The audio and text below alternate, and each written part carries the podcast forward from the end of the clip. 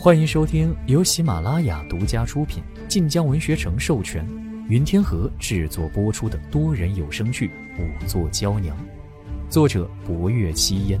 欢迎订阅。第二十四集。说至此，薄若幽眉头微皱，而后下意识往霍威楼身上看了一眼。霍威楼看着他。死者身量不至五尺半，比侯爷矮一些，且当时俯趴在桌案之上。若凶手是侯爷或者福公公这般高，刺入的角度应当是直直往下走。薄若幽挥了挥降魔杵。郑三爷昏迷后毫无防备，凶手一只刺过一次。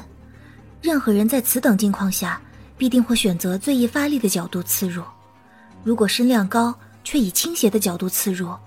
那握着降魔杵的手势会十分奇怪，反而难刺得深。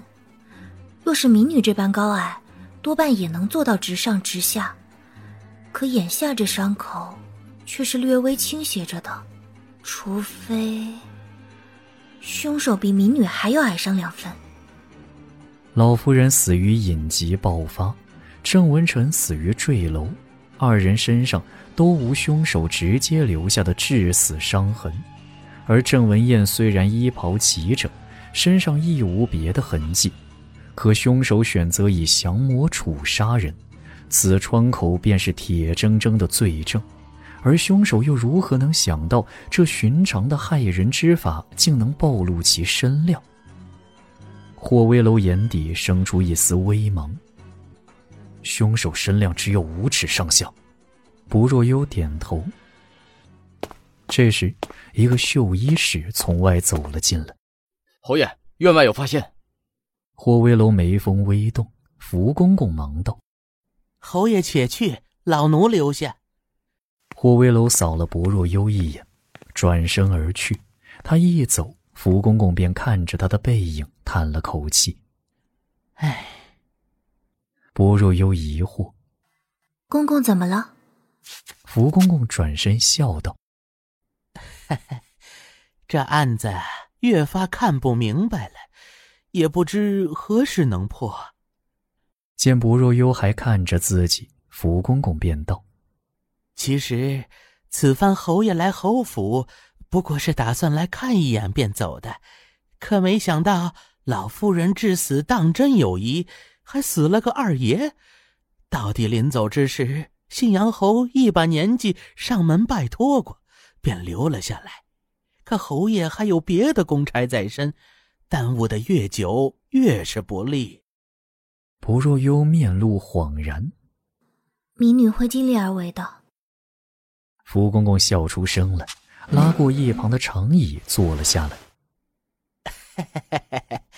咱家可不是为了催你，咱家也能看得出来，你是个尽心尽力的好姑娘。薄若幽唇角微弯，不再多言，只垂眸继续检查尸体。死因已明，凶手杀人手法并不复杂，倒也无剖验之必要。可薄若幽想到霍威楼极富旁的公差，便想寻出更多线索来。早间那一救，他到底深深放在了心里。然而，任凭薄若幽翻来覆去的查验。尸体之上都再无新的线索，他一时有些发愁，望着郑文燕那张仍是活生生的脸，不由叹了口气。一转头，却见福公公靠着椅背，竟疲惫地打起了瞌睡。不若幽这才发觉夜色已深了，霍威楼尚未归来，许是院外发现了更重要的线索。整理好郑文燕的尸体。薄若幽轻手轻脚地走出了门去。门外一盏桑灯在廊檐下投下一片发白的光，夜风一来，灯影斑驳摇晃。薄若幽拢了拢斗篷，正要进去叫醒福公公，免得他着凉，可眼风一错，却瞥见院门口的黑暗之中站着个人。薄若幽眉头一皱。抬步走到院中，谁在那里？走了几步，站定。薄若幽出声问了一句，很快，一抹白袍自黑暗中走出。薄若幽定睛看过去，下一刻，他便见鬼似的后退了一步，因他看见刚刚被他仔细检验过的郑文燕，此刻竟然直挺挺地站在黑暗中，一双眸子黑沉沉地望着他。不若幽强自镇定，才没惊叫出声来。世上无鬼，眼前的是人，是一个和郑文燕长得一模一样的人。这念头刚落，来人身后跟上来一个小厮。四爷，这里是二爷和三爷的停灵之地，老夫人的灵堂还要往西北边去。郑四爷站着没动。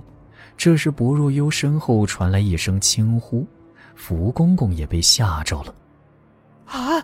我的老天爷，咱家是眼花了吗？不若幽转头，便见福公公一脚跨出了门槛，另一脚还停留在内。因看到了郑四爷，此刻半个身子扒拉着门框，一脸的惊悸之色。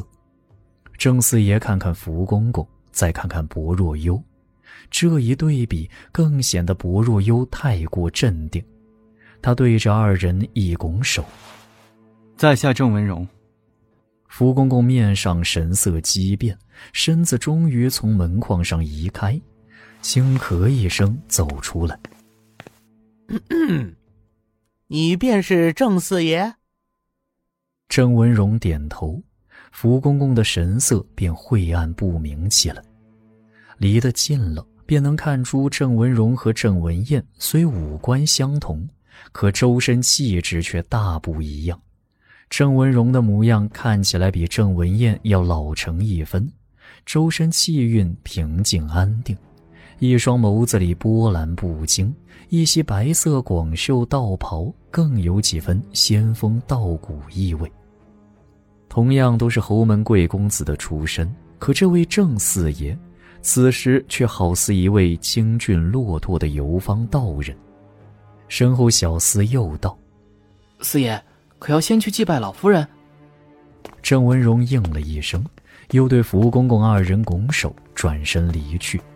他神色疏淡，虽有礼有节，却不食人间烟火似的，并未展露出多余情绪。他一走，福公公的眸色便意味深长起来。我朝历来有双生子不吉之言。原来，所谓的郑三爷是不吉之人，是从此处说来的。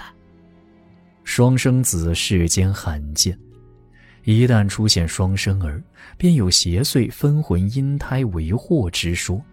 若天家生了双生子，更会出现朝纲混乱、妖星祸世之危。而诸如邪煞克母之说，更是流传已久。因此，无论民间还是皇族。但凡有双生儿诞下，皆有一子去而一子还的规矩。只是坊间多有亲生父母不忍，会将弱小一子送去别处养大，好歹留其性命。薄若幽看着郑文荣离去的方向，眉头紧皱。难道这便是侯府想遮掩的秘密？可如今郑四爷回来，便什么都遮不住了。唉。老夫人过世，府里又出了这样的事儿，再不回来也太过不孝了。